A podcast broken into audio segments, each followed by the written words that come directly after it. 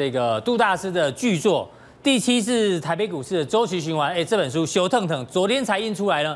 今天杜大师呢就拿到现场，那他也非常佛心，把他一到七个周期循环呢，都是要准备送给大家。那待会杜大师呢，在他的解说之后呢，会留下一个题目。那题目什么呢？以及这个抽奖办法呢？待会跟大家做报告。先来请教一下杜大师哦。今天呢，大盘呢留了一个非常长的下影线哦。这个下影线到底怎么看？那我们常常在讲说，因为杜大师你是基本呃这技术面的，技术面呢过去哦是一个多头排列。那技术面呢遇到这种偏空的消息面，把技术面打坏之后，通常你会做怎么整理？我们举例哦。这一次的 K 线最低点是一零一八零，对不对？哎，对，一零一八零会不会是像上一次哦？今天很很多人在猜测，今天这个 K 线呢，会不会像五月份这个 K 线？五月份 K 线，还是有人说更早之前？我们看二零一八年二月份的时候呢？哎哦，在这里，二零一八年二月份，一零一八九，对，一零一八九，今天是一零一八年，很接近，像不像这个 K 线？哎，还蛮像哦。连续下跌之后呢，出现一个长下影线，而且。去年二月份这一波下跌哦，伴随着非常多的利空，就跟现在一模一样。当初包括鲍尔刚刚上任哦，他说这个经济状况非常好，所以大家认为会有升息预期，所以股市开始跌。到后来呢，这个美国三十年三十年期的这个公债殖利率啊往上升，一样了利空，以及哦这个 VIX 呢一样哦大涨，所以很多的利空导致这一波的下跌。那现在留了一个下影线，有没有可能出现 V 转？刚刚木华哥说不可能出现像张俊令这种性感 V V 转，杜大师你觉得有没有可能？有没有可能？那我们从大波段来讲，从九三一九。我个人都认为会涨十三个月嘛，对。那我们经常在这个节目讲，第五个月会回嘛，五月拉回，还有拉回哦，八月拉回，哎，八月份现在拉回，真的拉回，而且拉回很快。好，那再来就是说还会再涨到明年的一月份，嗯，这是我们讲第五个月、第八个月，还有哎第十三个月。好，那如果你这个大波段来讲的话，我们这个。呃，在画波浪的话，画一，啊，就是这一波涨了一七七九点，是，那回零点五的位置大概在这个位置，是，哦，大概在这个位置，就是一万两百零八点，哦，就是黄金切割率回零点五的位置，好，那如果我们认为看多，一般来讲多头市场的话，你是做 A、B、C，啊，所以这个今天破了一零二二七，最低点到一零一八点嘛，啊，所以你觉得这个 A、B、C 走完了吗？对。哎，看三天，看三天啊，就是今天的拉长下影线，往右三天不破低点，这个一零一八零就是这一波第二波的低点。哦，大师的重点出来了，今天我们把这放大，今天的最低点放大放大，一零。一八零，哎，三天之内没有破的话，哎，这一波的 A、B、C 修正就算结束。对，而而且观众一定要记得一零一八零。不能破，哎，破不能破，是收盘不能破还是盘中也不能破？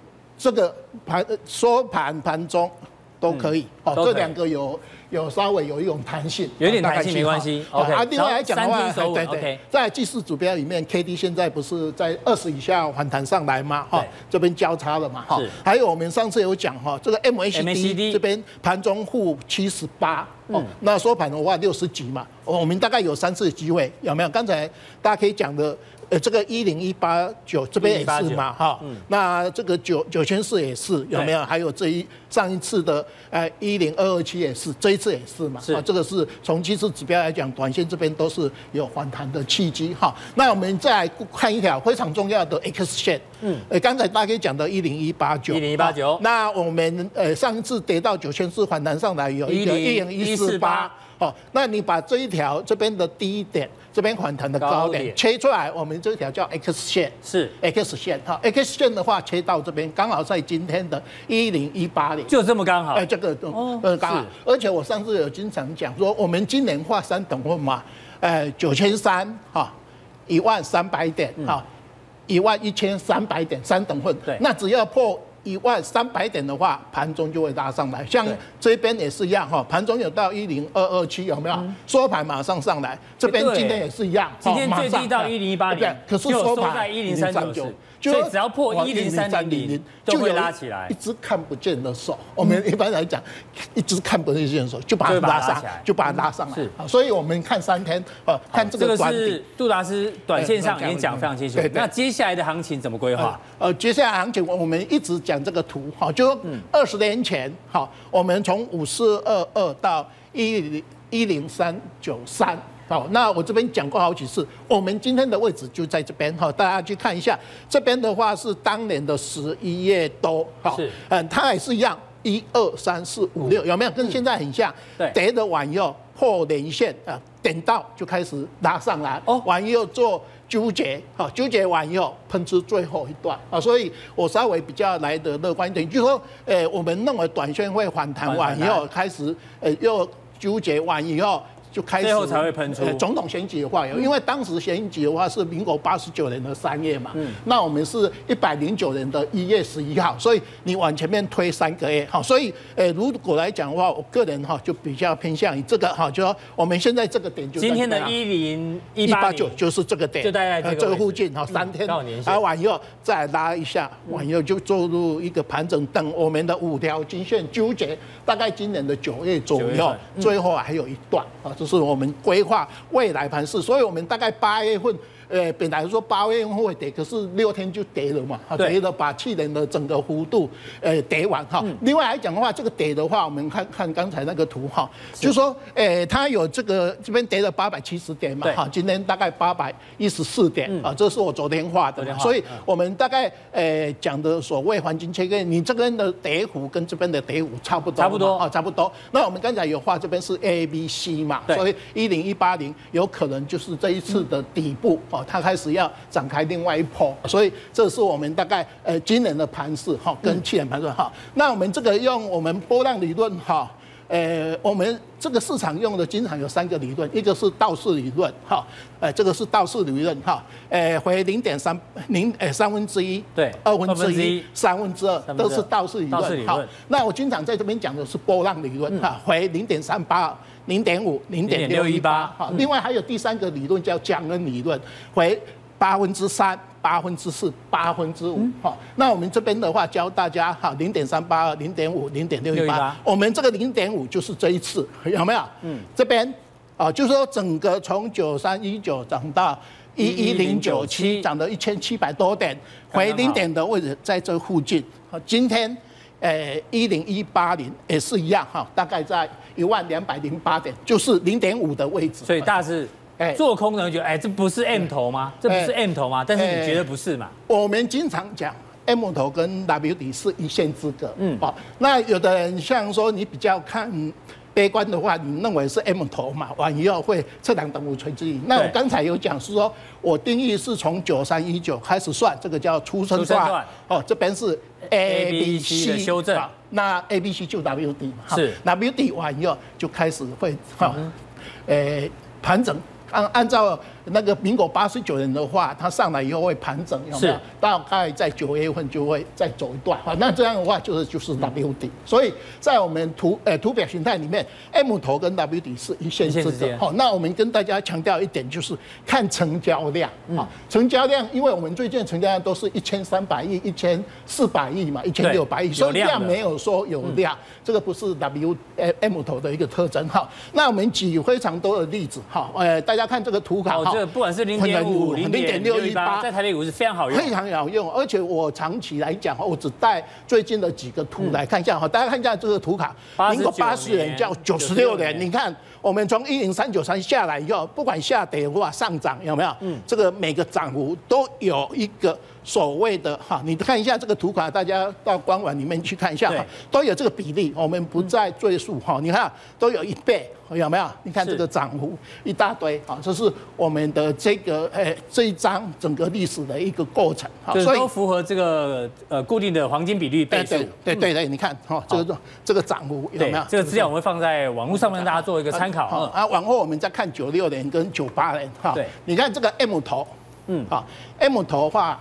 哦，往右下跌，这个初跌段，哈，主跌段，哦，还有圆形顶，哈。那一般来讲，我们跟大家看这个形态学的话，大家一定要定义是说，你看这个是上涨坡还是下跌坡？啊，那你在规划这一次的话是 M 头或跟 W 底的话，你就会中心思想不会呃受到这个短线的一个回档，不会忽多忽空。对对对对，好，这是我们这张图卡。下一张。好，我们来看下一张。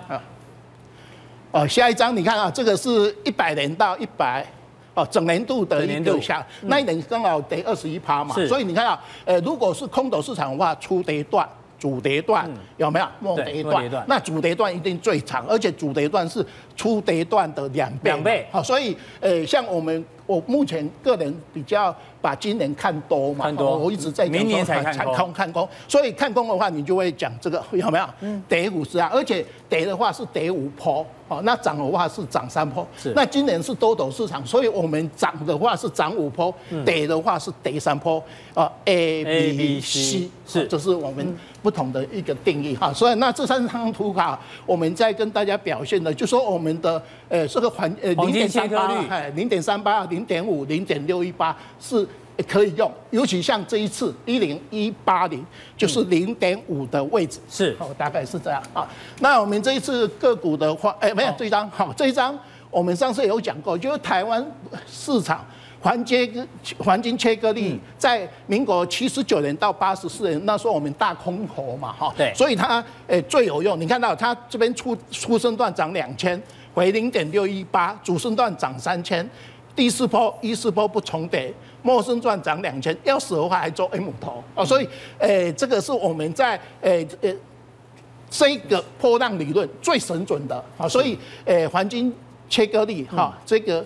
诶，所谓的这些数据五三五三五啊，那我们刚才有跟大家报告一个，就你看啊。多头市场一定是涨五波嘛？对、哦，那空头市场是跌五波。跌五波。哦，嗯、所以我们刚才又回到我们呃今年今天的走势图，我画的这张图，大家看它的话，一定要有一个中心思想，就因为你是看这个出生段嘛，初升段，所以这边走第二波 A B C 嘛，嗯啊，那完主升段，主升段，在第四波，那一般来讲第二波是护波，A B C 我们叫做护波，嗯，那以以后的第四波就会单波，还有到明年的一月份还有一个陌生段啊，所以。我们再看这个叫做负波，A B C 负波。嗯，那以后你再猜第四坡的话，就单坡，一坡到底啊。这是我们波浪理论有一个二四，好，它的一个规划啊。那如果是这样的话，你到这个点就是一个还有一个主升段。重点是从富金的这个背影里面，你要教我们怎么做选股。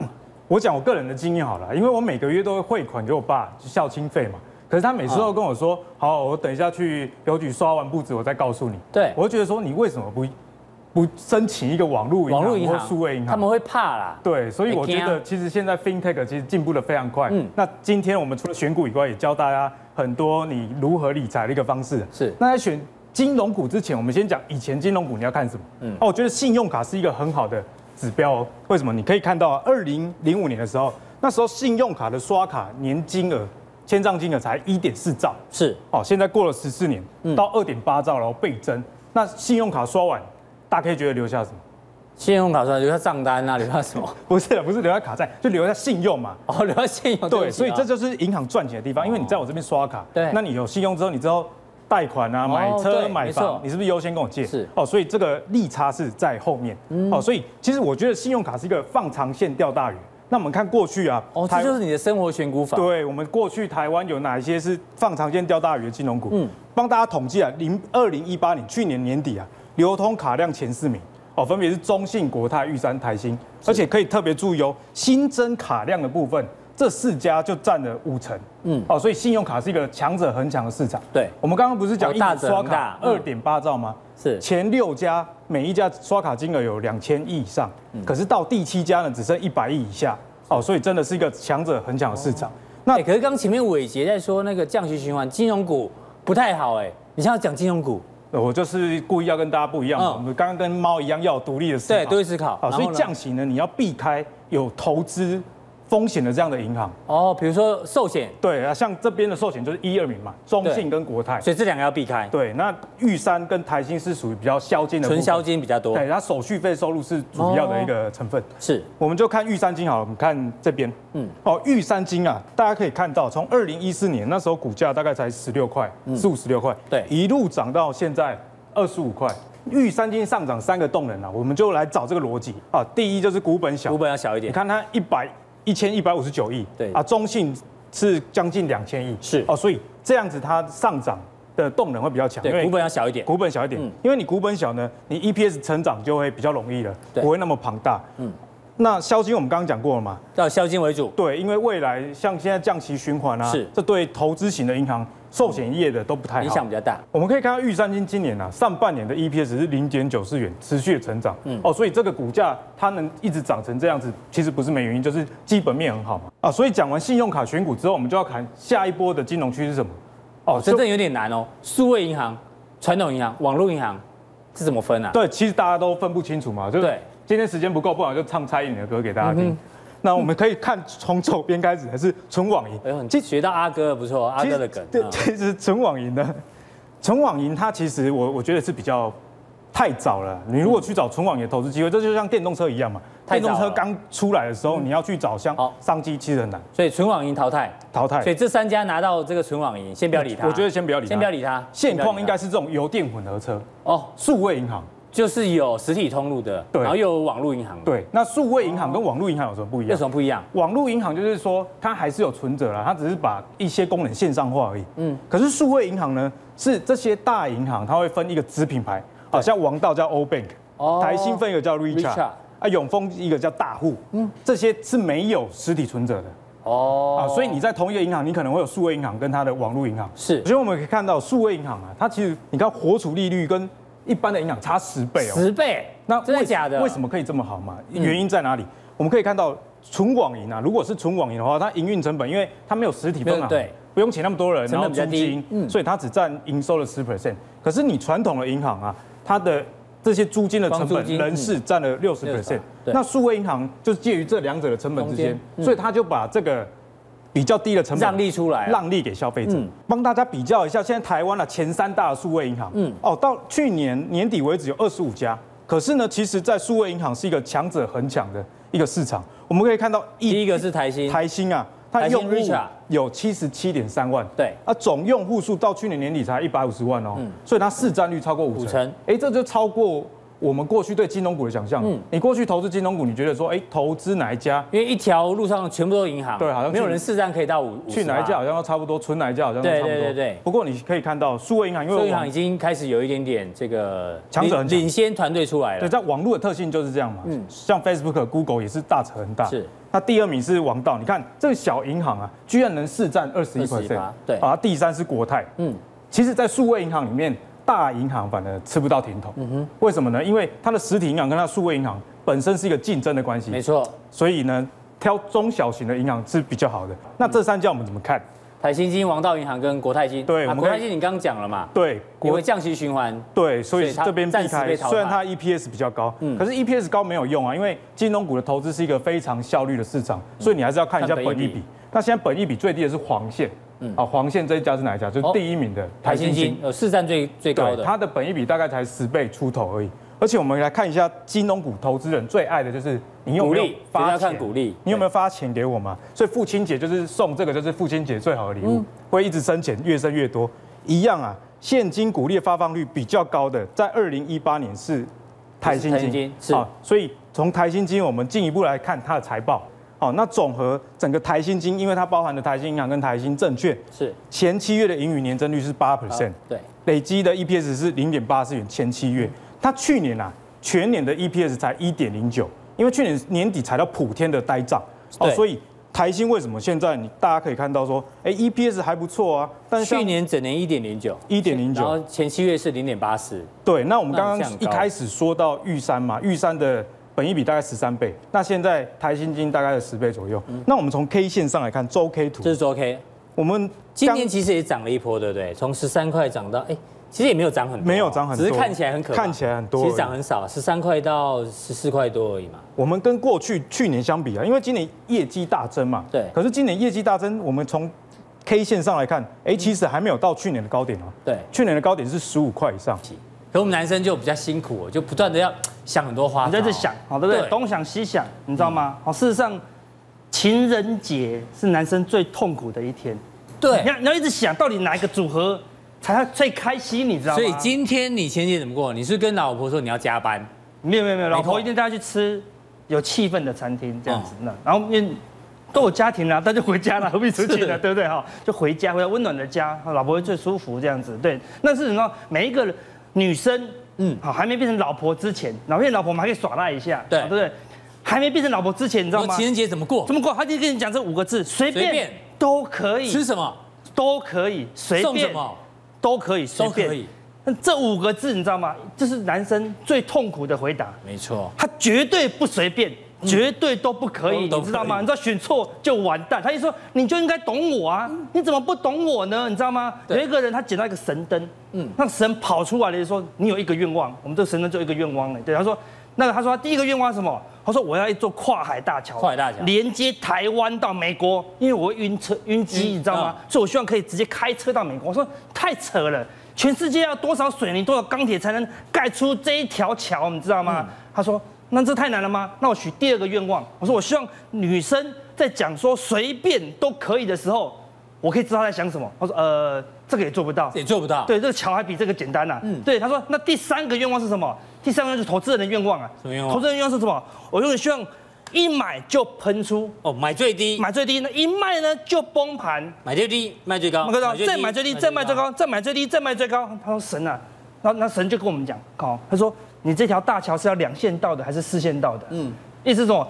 盖这个比较容易，盖这个跨海大桥到美国都还比较简单呐。是达成这两个愿望都太难了。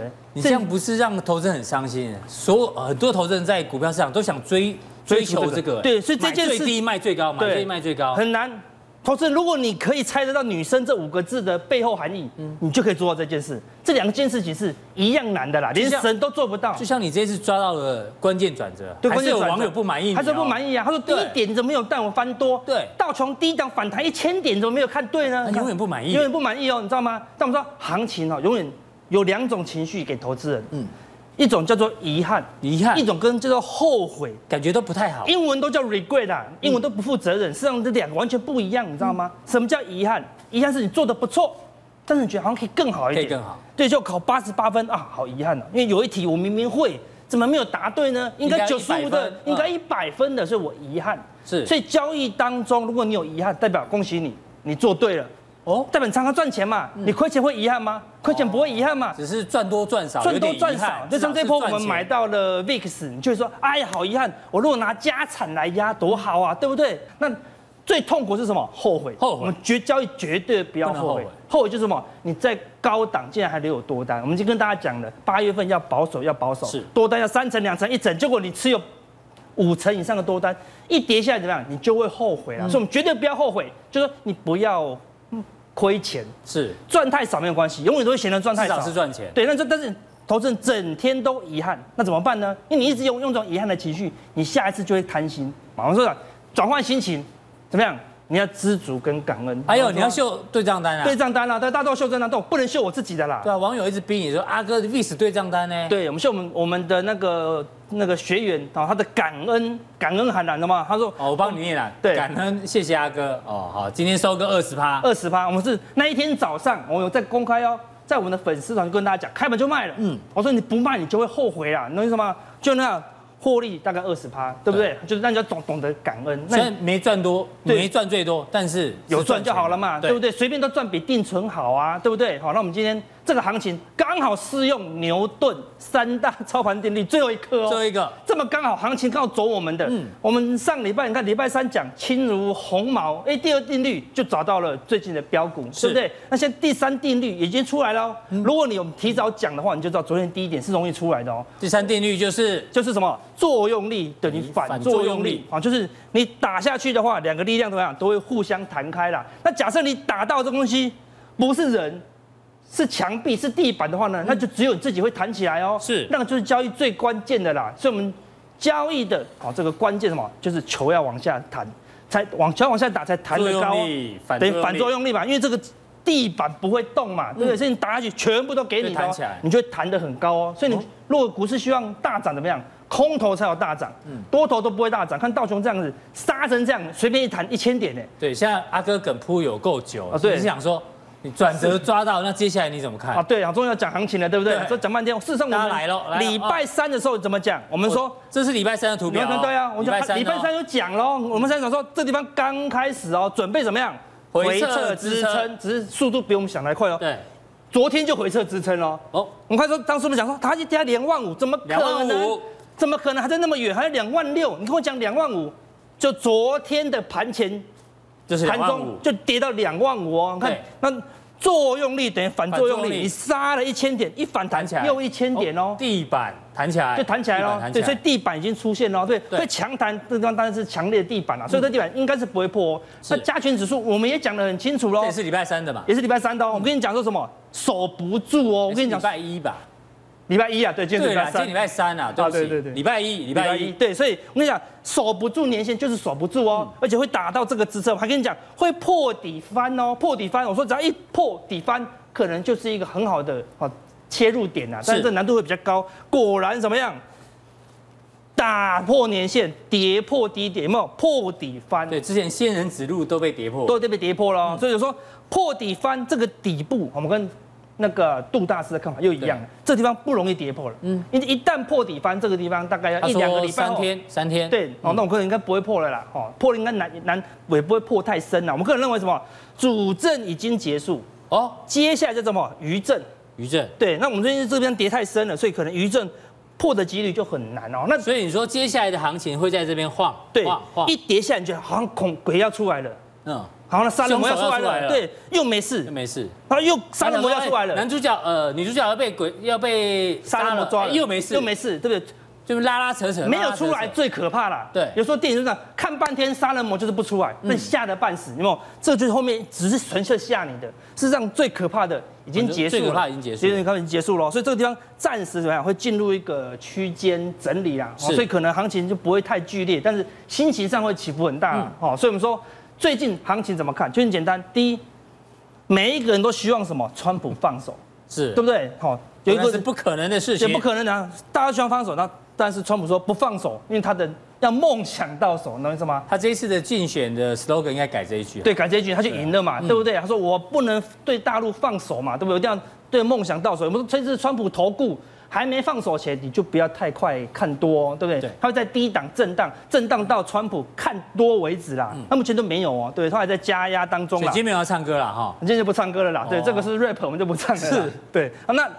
放没有放手之前，你就看到外资怎么样？会沿路卖超。对，昨天外资虽然现货卖超五十八亿，说昨天美股重挫，为什么它只卖超五十八亿？因为外资觉得卖不下去。那为什么今天又卖超一百五十八亿？为什么？因为那个是散户的赎回卖压哦。但是外资知道后面还有卖压，所以怎么样？它的借券卖出余额，它的空单还是迅速增加。你可以看到这绿色柱状图迅速增加，现货的买超已经破底哦。是，你看到外资没有放手前哦，这个地方的指数上档的空间都不会太大，但下档已经有一个破底翻，所以它来回震荡，来回震荡哦，所以操作难度就开始提高了哦。但是小外资的期货也是一路减码哦，对不对？所以小外资没有翻多钱，啊，多单没有大增之前，那这一根出来的时候，你会不会吓一跳？哎呦，会不会趋势往趋势？有可能哦，但是我要观一下观察一下小外资做多的话，我们这个地方有没有可能反弹嘛？就隔天开低就走低，果然小外资一做错，认错速度很快哦。小外资都会做多又认错，做多又认错哦，所以你画一条下降的趋势线。是小外资要明显做多，甚至突破前高都没有。对，那那那才有翻多的机会了。那说。阿哥，那让指数没空间，对，那个股有没有机会？我跟你讲，个股有机会。那什么族群你觉得比较有机会？那昨天创新高的，昨天创新高叫什么？三三二四的双红。那散热族群第一档创新高，继续继续创新高。今天第二档超重又涨停。六二三零的超重又在创新高。老王超重哥，超重哥，对呀，好，那我们是散热哥，对不对？很早就跟你讲，散热会一直涨哦，所以散热就是。今年的啊，这个大主流啦，对不对？那再就侵入红毛股，就像六五一零的啊，金策，刚提到小资的股票，它也有空间。好，一个就是大主流，一个就是小型股，大家可以留意一下。请教一下陈彦兄哦，我们刚说川普有这三大三大庄脚，现在农民已经被拔庄了，未来有没有可能油商也被拔庄，导致川普的民调持续往下跌？我这边写抢粮、抢油、抢选票，抢川普的选票，就是我要去抢川普的选票。那我的这个中美贸易战的策略可能就成功了。过去来讲，呃，前四大的这个购买，其实中国我们看它是排第四，第四，前三名分别是墨西哥、加拿大跟这个日本。但是最大大豆的买家其实是中国大陆，占了百分之六十，这个是很很很大的一个数字哦。对，而且更重要的事情是什么？百分之七这一段时间以来，中美贸易战这样一直开打以来，其实已经降了百分之七十。是，如果再这样降下去，农民怎么办？嗯，所以为什么民调下？我跟你讲，一个最直接的证据是什么？最近这几天才反映的哦。对，因为农民的收入下滑，所以他不采购设备了。对，很直接的，这个全球农业机械龙头，嗯，第二，直接掉了大于百分之十。那现在这一枪要打的是什么？我们先看一下，实际上美过去我们对油的认知都是中东，嗯，可是我们没想到，原来其实美国的原油出口已经大幅成长。对，现在每天既然可以达到三百万桶，这个很惊人的哦。好，那买油买很多的是谁？那就中国大陆啊，你看。这占两成呢，第二大哎。对，那他买那么多，哎，跟他买这么多油。不买黄豆已经这样，如果未来那还有油哦。不买油的话，那那问题是我们仔细看一下，其实它很多油的来源就是，你看中东也有。所以不跟美国买，可以跟中东、中东买，还有俄罗斯、西非、俄罗斯。那他们现在跟他的关系都非常的好，所以我打美国之外，我其实拉拢这些。之间的关系，同时我拜托他们，我们可不可以用人民币来交易？哎，其实有一些是愿意的。那你要去想，这个这个一篮子货币里面，人民币被纳进来已经超过百分之十了，所以这个很有机会。好，那油价昨天的跌，大家很担心台塑四宝。对，因为台塑四宝第三季好像是下修财测，下修下修下修。但是其实我们要从另外一个角度来看呢，哈，因为呃台塑四宝这种股票，它是鼓励吃到饱。对，对不对？那既然是鼓励吃到饱的话，我们应该用长线的角度来思维。所以不是说它在涨的时候我们去追，而是它跌，我们去思考说有没有机会来看来买进。那台塑的话，你看这我这是月线图，时间拉得很长了。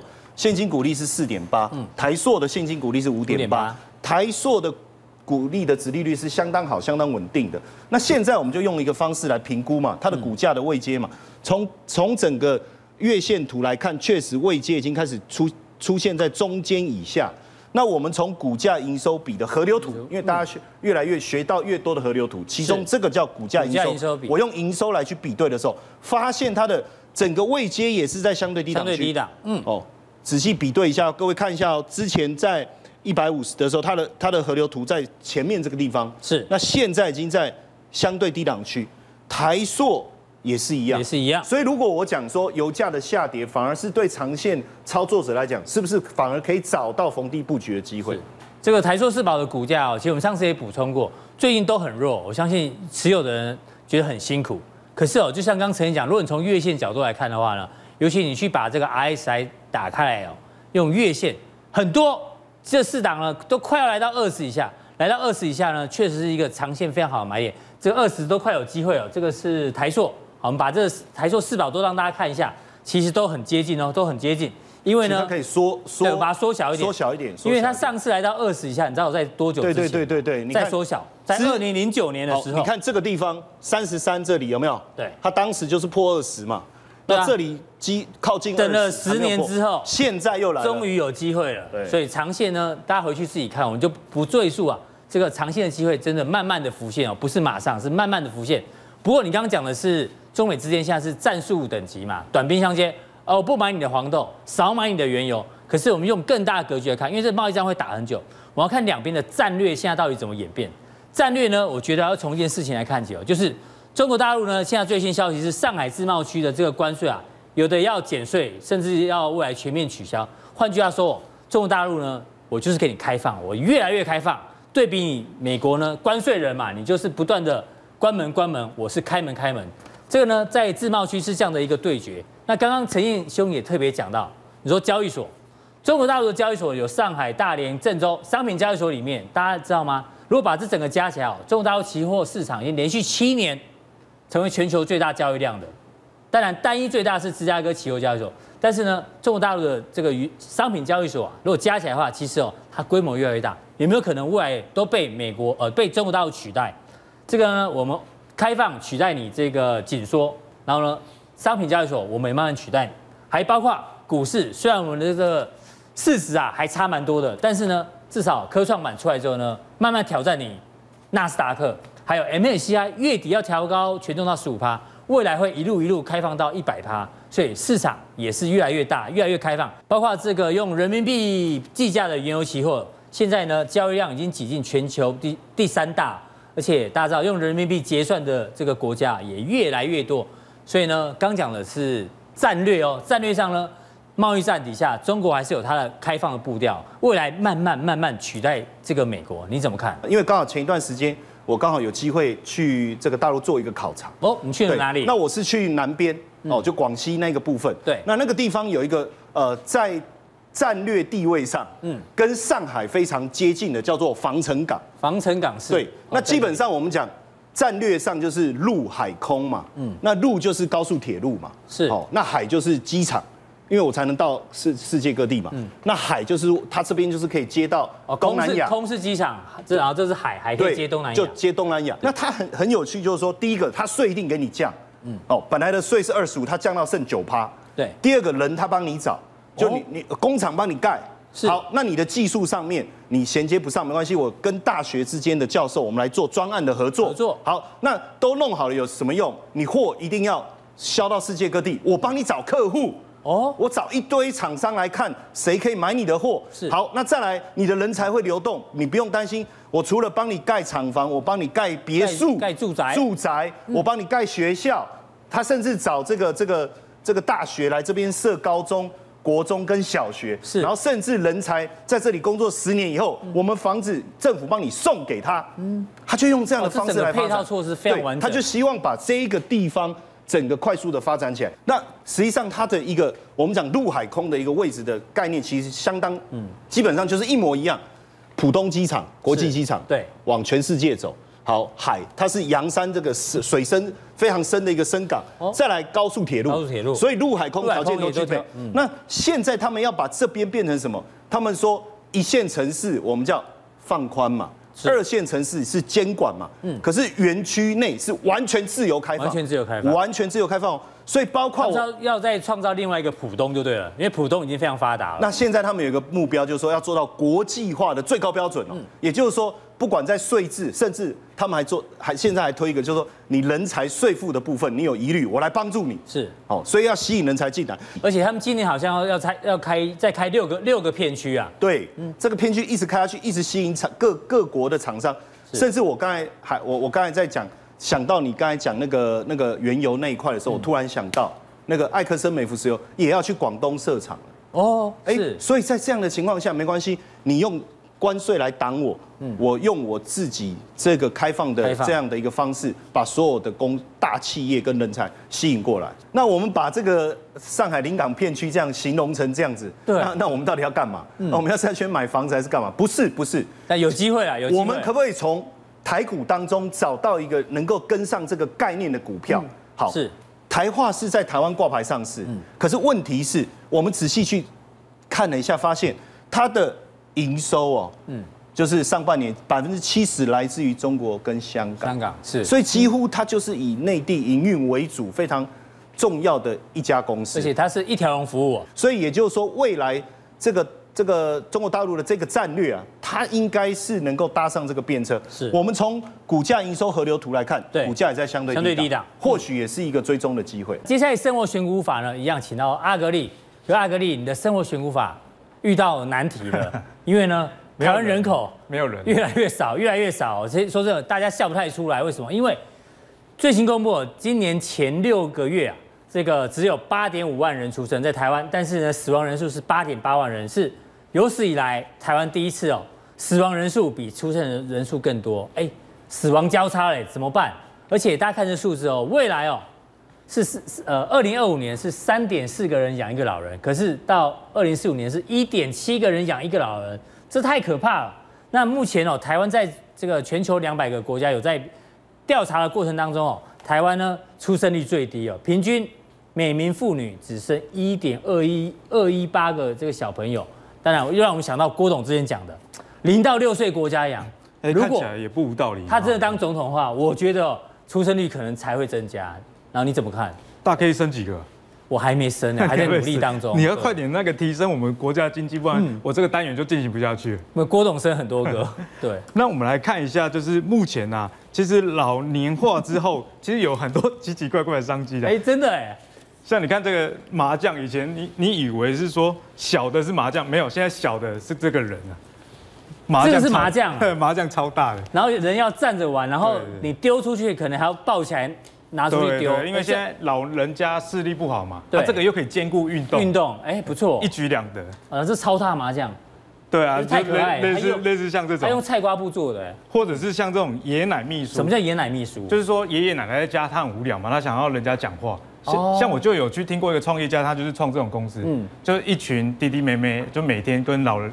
老年家视讯这么麻烦，他把一期直播打开，不就有人可以跟他聊天了吗？这个是太先进了啦，那个跟不上。那要怎么样跟上重振雄风？我们等一下会讲。嗯，哦，啊，循序的这样老年的商机呢，我们要挑一些生活股嘛。对，那。为什么要挑两年商界生活股？除了符合趋势以外，第二个是最近盘势其实不是很好，不是很好。那其实对于价值派长线的投资人来说，盘势不好的时候，反而是你长线投资的一个好机会。而且我们今天要讲的跟阿哥讲的有点近哦，因为生活股有一个特性，就是都是红毛股，因为它股本比较小，比较小，而且法人的持股其实通常不会像电子股那么高哦，所以这个。反而是盘势差的时候，你可以多加关注。那今天我们就讲几档老年化的定存股。嗯，那这些存股呢，配发股息的年数都超过十五年。那我们首先先看第一个啦，嗯，就先从趋势来看，这是我抓健保的资料。对，阿格力很喜欢从这个健保里面挑股票，因为它是生技博士，生技博士唯一能那个用在本本业只有这个时候。对，那我们看健保前三个支出项目啊，最多的其实是肾脏相关的。疾病啊，是，而且你可以看到，它每年的支出超过五百亿，而且它的就医人数其实是最低的。哦，人最少，但是费用最高。对，因为洗肾你要毛利比较高，一个礼拜洗三次。对，啊，你看这个糖尿病虽然人口很多，但是其实它的每年的贡献不到三百亿。我们今天就再帮他挑出洗肾类股里面，我觉得比较激进化的公司，因为我喜欢一家公司，它除了经营啊洗肾以外，它还有其他的事业，我觉得这样以后遇到什么？相对比较安全，相对比较安全。对，那这家叫嘉一啦，嘉一我们可以看到它喜盛，它在台湾有一百家喜盛中心。之前在节目上有跟大家分享，喜盛其实下游是毛利率比较高的，因为通路为王嘛。然后你老了之后，老人要医美诊所干嘛？要啊，你要拉皮去老人班嘛。人家说郭董，没有，那是你讲的，不是我讲的哦。所以那没听，那是新闻讲的。新闻讲的，新闻讲。所以嘉一啊，它其实有自己有诊所以外，嗯，它有投资一家公司叫耀雅。啊，耀雅是台湾最大医美的设备的代理商，是哦，所以从这个角度来切入的话，哎，加一兼具了喜盛、还有长照跟医美这样的概念。那我们来看一下，从存股的角度来看，这家公司是怎么样？我们可以看到啊，加一因为喜盛，我们刚刚讲到，你洗会一直洗嘛，所以就算遇到金融海啸啊，或者是大大小小的什么经济危机，获利比较稳定，不影响它哦，它连续股利配发二十一年不间断。那这种公司的股利，你可以看到近五年的股利平均大概在二点五左右。那这种公司要怎么找进场点呢？我觉得你可以找啊、呃，假设你设定五 percent 的殖利率，那你就可以二点五元的五年的平均股利，然后来去找它的切入点。那这样算出来价格应该是在多少？五十以下你就五 percent 的殖利率了。那现在已经跌破四十九点二五，呃，对啊，而且已经跌破那个季线、半年线，所以它现在的五年来的平均殖利率已经接已经来到五趴了，已经来到五趴，所以这个价位，我觉得等这个。技术面修正之后，大家可以找机会去进场。对，不过大家要记得，我们常用这个五年的平均现金股利。换句话说，你要投资这家公司哦，要放五年哦。对对，我们不是叫你放一下，要放五年哦。对，是用这个角度来。今天讲的股票就是比较长线的角度去看待。那过去的股利不代表未来的表现嘛？所以我们来看一下今年，哎，上半年营收是创下二十一年来的新高，而且第一季的税后盈余也是增加了。所以这档股票大家可以回去研究一下。好，那第二档我们来讲啊。对，我想说，老年人那么辛苦，老了一定要洗肾，没有比较快乐的这个商机。哦，有有比较快乐，那就是这这个。这是哪个？这个是我陪我大姨妈跟她的朋友去看房子，因为她朋友就住台北市嘛。嗯。我想说，哎，住台北市你为什么还要看房子？房子自己的。他说，因为他现在六十几岁了。对。但是因为要他的房子在公寓的四楼，哦，爬楼梯爬。没有电梯。对，所以电梯相关的就是比较快乐的老年概念股。你有电梯可以坐，大家都开心。而且我觉得这个除了老龄化需求以外，现在楼越盖越高嘛，所以你电梯的支出也越来越重。是。除此之外，政策现在对电梯产业是蛮有利的。嗯。像今年的最新的新闻，台北市已经针对老旧的这些公寓啊，进行电梯的补助。哦，电梯补助是。最高上限可以到三百万哦。嗯。那在几年前啊，台湾也是因为安全，因为台湾的都跟进度比较慢，是。所以房子都很老旧。对。政府就规定说，你那个。以前电梯啊，一年要检查保养一次，现在半年，半年就要检查。哎，所以相关的公司一定会受惠。我们来看下一张，我帮大家选出电梯产业里面的这一家叫重友重友，它是代理 Toshiba 的。那如果大家不知道重友这家电梯，你以后搭电梯的时候看一下那个按钮上面的公司，你大概就可以找出来。蛮常看到头绪吧的、啊。对啊，像你去台北一零一啊，或者是信义区的贵妇百货，其实他们里面的电梯都是从有所做的。哦、是。那我觉得这个产业最好的地方是，你可以看一下它营收比重。哎、嗯，其实卖电梯只占六成。六成。啊，维修保养将近四成。嗯。所以我觉得这种股票最好的是它的长尾效益很好，一旦卖出去之后，就后面有稳定的现金流。对，而且它独家代理嘛，假设你料坏了，你还是得跟我拿。所以他们的主要高毛利的部分，其实在维修跟保养。那政策面我们刚刚讲到，对他们是非常有利的。是，而且现在电梯哦已经更新到不用像以前一样，一般人家里要装电梯很难啊，很难，因为除非你家很大，因为空间要很大嘛。对，现在有这种叫气动说，哎呦，它是类似你像吸这。珍珠的这种原理，吸管的原理，用空气把冷吸上去。它算气压式的那种。算气压式的，它马达就装在外面，用抽气的方式。像这个两层楼高，你如果坐两个人的，那我查安装费要八十万。这一次可以坐几个人？两个人。两最多两个人。三个人要加钱。哎，更大一点要加钱。更大一点。而且每个月的保养费要两千五百块。两千五百块。所以电梯的营收持续性是蛮好的。那所以循序的这样子的商业模式，我们可以看到。这样的公司，难怪它可以配发股利二十七年不间断嘛。对，所以长期投资大家都忽略了，哎，电梯也是一个蛮好的存股的标的。而且父亲节快到，大家想说要送什么礼物？送个 电梯，送个电梯也不错。我们好好像厂商要该付我们钱的。对啊，送个电梯。而且你刚刚讲这种是气压式，还有一种是沿着楼梯那种。对，那种比较便宜。那种坐着就可以就可以上去。对对对，我之前腰闪到我看蛮多。我之前腰闪到的时候，在医院有做过。嗯哼。那我们来看一下这间公司的股利。好，我们来看一下股利。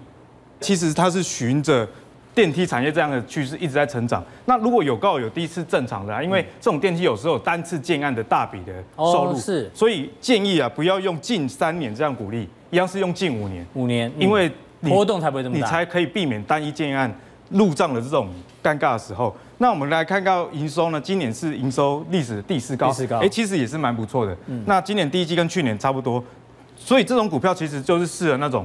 他不喜欢去追营收或新闻的人，因为他是属于稳定的。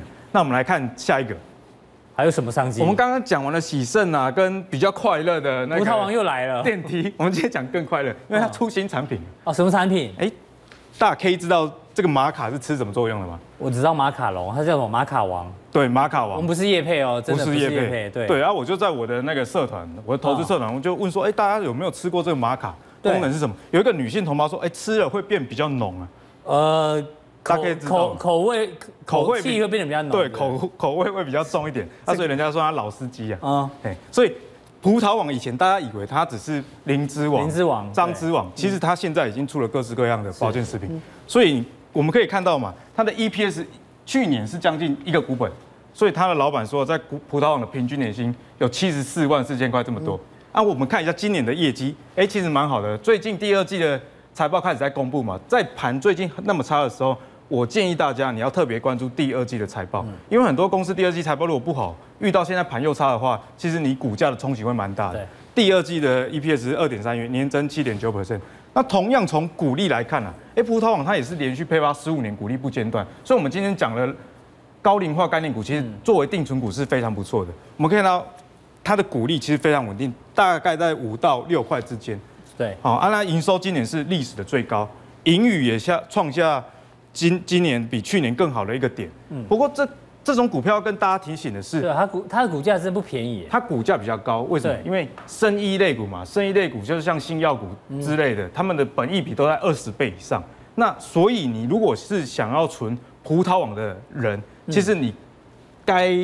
Focus 的是说价差的部分，你有没有机会赚到？不然它的值利率相对来说应该是比较低的，是比较低的，因为它股价两百嘛，那一年配六元，大概就是三 percent 多的值利率，所以是比较不适合。那如果你要做价差，你要怎么样去看待呢？一样嘛，我们来看本一比和流图，因为你长线的投资人，其实你要以周 K，比方说最近的三年，二零一七、二零一八到二零一九这样来看待，我们可以看到过去啊，葡萄网的。本一笔河流图大概是在局限，局限，局限就是二十倍，这个位置是相对比较安全的。对，我们可以看到这边啊，在二零一七年的将近年底的时候，它跌破这个二十倍嘛，那一路的就往上涨，但是当它涨到超过二十四倍，相对高点的时候，是你就可以考虑在这里出场。那我们拉回到最近的位置，哎，又回到二十，又回到二十倍，可是它也有可能跌破二十倍，有可能。不过因为现在有业绩，我们刚刚讲到营收创历史新高，这样子的利多因素保护之下，现在又跌到年线以下，我觉得这是值得大家后续去追踪的。年线的位置在两百零四元，那今天收盘价在一九。